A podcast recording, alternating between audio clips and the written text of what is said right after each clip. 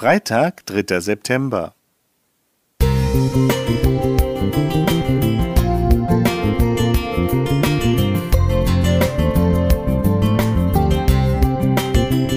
Ein kleiner Lichtblick für den Tag.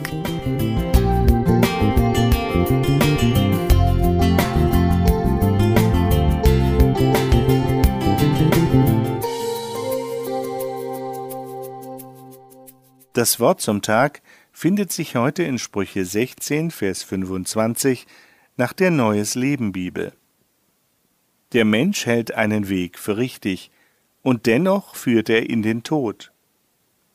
Vor einiger Zeit wurden beim Londoner Flughafen die Flugpläne verwechselt. Die BBC berichtete, dass ein British Airways Flug versehentlich nach Edinburgh statt nach Düsseldorf ging. Das fiel erst auf, als die Besatzung nach der Landung Willkommen in Edinburgh durchgab. Große Verwirrung bei den Passagieren, einige beschwerten sich lautstark. Der Pilot fragte die Fluggäste, wer von ihnen denn nach Düsseldorf gewollt hätte. Alle hoben die Hand. Der deutsche Charterfluganbieter WDL Aviation hatte diesen Flug im Auftrag von British Airways durchgeführt, wusste aber nicht, wie dieser Fehler hatte passieren können. Die Sicherheit der Passagiere sei aber zu keiner Zeit gefährdet gewesen. Der Pilot flog die Maschine dann gleich weiter nach Düsseldorf, wo sie mit zweieinhalb Stunden Verspätung ankam. Die Flugreisenden konnten nichts dafür. Sie waren nach dem besten Wissen und Gewissen in die richtige Maschine eingestiegen. Den Fehler hatten andere gemacht. Wie oft ist es mir aber selbst passiert, dass ich falsch abgebogen bin. Da war ich abgelenkt oder wollte mal eine andere Route probieren und landete weit weg von meinem Ziel.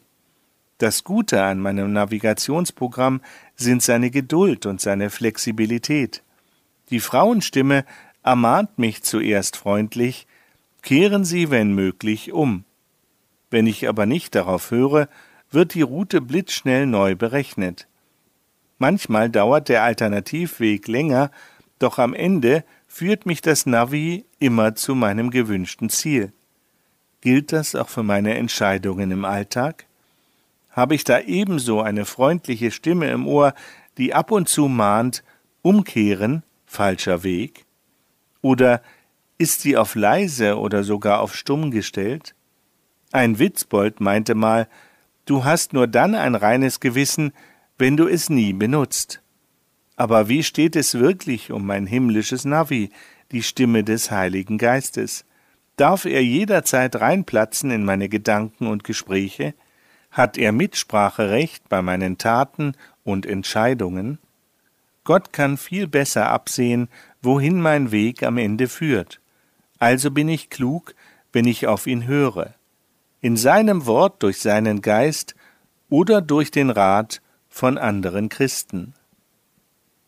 Sylvia Renz Musik